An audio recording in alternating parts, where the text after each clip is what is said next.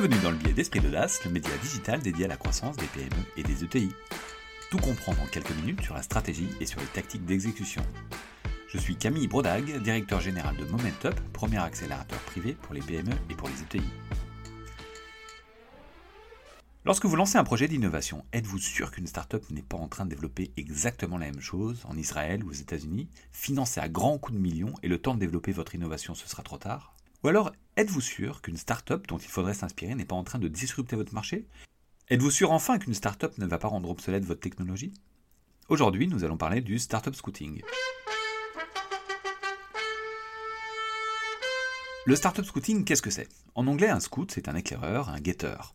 Le terme est employé dans le sport pour les personnes dont le job est de découvrir les jeunes talents, ou alors dans le monde des agences de mannequins où des gens parcourent le monde pour découvrir de nouveaux corps et de nouveaux visages.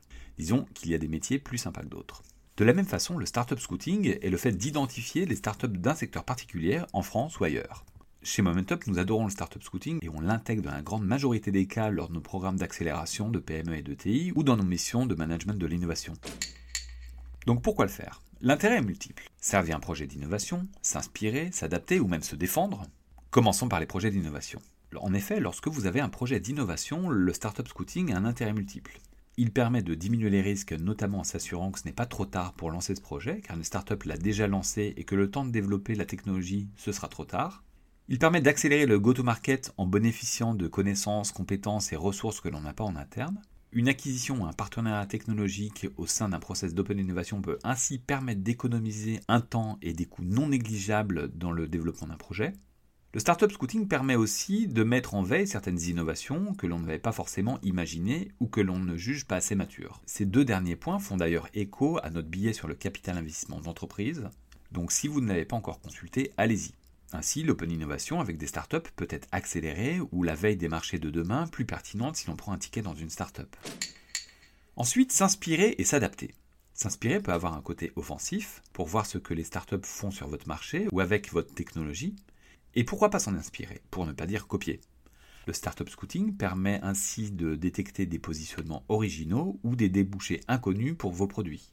On peut avoir intérêt à financer l'accélération de ces startups, comme on a vu dans le billet sur le capital investissement d'entreprise, lorsque l'on a parlé de Panasonic, qui a identifié et accompagné très tôt le constructeur automobile Tesla et en est devenu un des fournisseurs de référence, et est également devenu légitime sur le segment des batteries pour voitures électriques.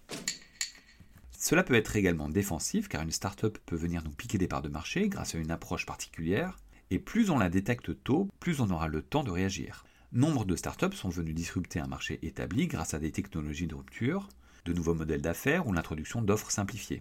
Les détecter en amont permet ainsi de prendre des positions et de se rendre proactif dans son environnement de marché. Sur ce sujet, prenons quelques exemples. D'abord, quelques exemples de sociétés pour lesquelles ça a marché. Facebook, enfin le groupe Facebook renommé Meta, a acquis en 2012 le réseau social Instagram, qui était alors tout petit à l'époque, pour 1 milliard de dollars, alors qu'il n'y avait que 13 personnes. Le ratio valeur d'entreprise collaborateur est plutôt sympa. Le mouvement a été gagnant car aujourd'hui le réseau social Facebook est plutôt en stagnation, voire même en baisse, car les internautes le délaissent au profit d'autres réseaux sociaux, notamment Instagram qui est en forte croissance. Le groupe Maison du Monde a fait l'acquisition de la startup Rinov spécialisée dans la simulation en 3D d'aménagement d'intérieur à partir d'un plan ou d'une photo pour les professionnels comme pour les particuliers, anticipant le fait que leur métier de demain serait notamment basé sur la personnalisation d'espace. Le groupe d'édition Hachette a racheté la start-up livrescolaire.fr, une entreprise d'écriture d'ouvrages digitaux et collaboratifs, anticipant le fait que ce mode de production d'ouvrages allait se substituer en partie à son business traditionnel de livres scolaires. Le startup scouting ne débouche pas forcément à des rachats, mais parfois à des partenariats. Parlons un petit peu de PME avec le transporteur de voyageurs Berthelet, qui est devenu intégrateur de la solution de mobilité innovante de navettes autonomes électriques de la startup Navia, car le startup scouting lui a permis d'identifier une substitution sur son marché traditionnel, et elle en est devenue actrice. Maintenant, quelques exemples pour lesquels ça aurait dû marcher, et ça n'a pas marché à cause de la dépendance au sentier. La dépendance au sentier est un concept présent en économie politique qui a été utilisé dans le monde de l'innovation par l'économiste Philippe Aguillon, qui l'explique, je ne sais plus si c'est dans son cours au Collège de France ou alors son livre sur le pouvoir de la destruction créatrice, ou peut-être les deux en fait. Il l'a défini comme euh, finalement la rigidité d'acteur euh, pour faire autrement. Du fameux euh, on a toujours fait comme ça et on continue. Faisant ainsi par exemple que les constructeurs automobiles historiques étaient trop aveuglés par leur compétition de qui fera la meilleure moteur thermique et dépassés par Tesla qui les a attaqués sur un nouveau terrain de jeu. On peut prendre euh, des exemples un peu tarte à la crème comme Kodak qui a raté l'évolution de l'appareil photo numérique, ou alors la chaîne américaine de distribution de cassettes vidéo Blockbuster qui a refusé en 2000 d'acheter Netflix alors en difficulté. Depuis, Netflix est devenu un géant et Blockbuster a déposé bilan. Deux exemples enfin pour lesquels ça aurait dû marcher, mais euh, au final, euh, les dirigeants se sont dit bof, pas trop envie. En 2004, euh, Google lance un des premiers réseaux sociaux, Orkut, quasiment au même moment que Facebook, juste avant d'ailleurs.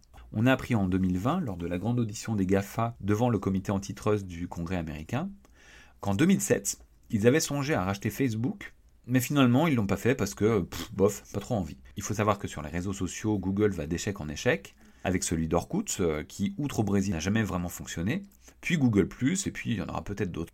Sur cette même thématique du bof pas trop envie, Elon Musk a expliqué que lors des difficultés rencontrées par Tesla lors du lancement du modèle 3, il avait proposé à Tim Cook, le patron d'Apple, de racheter Tesla. Ce dernier n'a pas donné suite, et puis depuis, Apple se casse les dents sur son projet d'Apple Car et Tesla cartonne. Un autre intérêt du startup scouting est un mode plus défensif le monde des affaires est parfois impitoyable, car des grands groupes pouvant ainsi identifier une menace sur leur leadership technologique vont assassiner, notamment avec des démarches juridiques, des startups qui ont moins de moyens, ou alors réaliser ce qu'on appelle des killer acquisitions, c'est-à-dire qu'ils vont racheter des startups, souvent au prix fort, pour brider leur innovation ou les faire mourir et annihiler la menace. On peut par exemple prendre l'exemple de Waze, qui a été racheté en 2013 par Google. Son fondateur a commenté en 2021, je cite, Nous aurions probablement pu grandir plus vite et plus efficacement si nous étions restés indépendants toute idée que nous avions était rapidement reprise par Google Maps. Donc Google Maps est le concurrent et actionnaire de. J'ai déjà discuté avec un entrepreneur qui avait vendu une de ses startups technologiques à un grand groupe américain. Ce dernier a d'une part acquis sa société pour la tuer, car la technologie ne l'arrangeait pas du tout, et d'autre part pour mettre le dirigeant sous cloche pendant trois ans avec une clause de non-concurrence. Ceci étant dit, comment faire? Le digital est évidemment clé, car il existe des bases de données publiques comme Crunchbase qui vont par exemple recenser l'ensemble des startups ayant levé des fonds. Il y a un modèle gratuit, un modèle sur abonnement. C'est très bien, mais les informations ne sont pas toujours très fiables. Il y a également PitchBook sur le même registre qui sera plus fiable mais beaucoup plus cher car les informations sont vérifiées. Il existe aussi des plateformes dédiées au startup scouting comme Stratos Insight par exemple, c'est ce qu'on utilise chez Momentup qui vont crawler le web, c'est-à-dire qu'ils ont une technologie d'intelligence artificielle avec des robots qui passent leur journée à éplucher les bases de données, les sites internet des entreprises du monde entier et dans toutes les langues, et ont ainsi une base de données de millions de startups. Cette société travaille avec des grands comptes comme Nestlé, Unilever, Samsung, Siemens, etc. Il y a également des plateformes de financement participatif. Pour ceux qui ne savent pas vraiment comment ça fonctionne, ce sont des plateformes dans lesquelles la foule va financer une entreprise ou un projet, soit en prévente de sa première série, soit avec des contreparties euh, multiples, soit en investissant directement dans la startup j'ai déjà identifié sur la plateforme de financement participatif Indiegogo, qui est concurrente d'une autre beaucoup plus connue qui s'appelle Kickstarter, un projet de technologie complémentaire d'un de mes clients. Ce produit était stratégique et dans sa roadmap, et les porteurs de ce projet avaient un prototype et une équipe, mais pas vraiment de produit. Donc je les ai contactés, je suis allé les voir, c'était en Angleterre. On a discuté, quelques mois plus tard, ils nous rejoignaient. Cela nous a fait gagner 18 mois de RD, et dans des industries très innovantes, 18 mois de RD, ça correspond à un siècle pour d'autres. Donc cette veille startup n'est pas forcément suffisante, car il faudra souvent la compléter avec une veille brevet pour identifier de nouveaux entrants et ce que font vos concurrents. On peut également s'intégrer dans des écosystèmes, mais ce n'est pas le débat du jour. Le monde bouge vite, mais pour la majorité des PME et des ETI, avoir le pouls en direct de son industrie n'est pas forcément toujours intéressant et rentable. Donc certaines externalisent le startup scouting et le font faire périodiquement par des tiers, nous travaillons par exemple avec des sociétés chez qui nous faisons une veille annuelle avec justement les plateformes auxquelles nous sommes abonnés et la méthode qu'on a mis en place autour de ça. Une fois par an, ça leur suffit et ça revient beaucoup moins cher que si elles avaient internalisé tout ça. Nous ne sommes pas évidemment les seuls à faire ça, parce qu'il y a pas mal de sociétés qui ont mis du service autour des plateformes de startup scouting.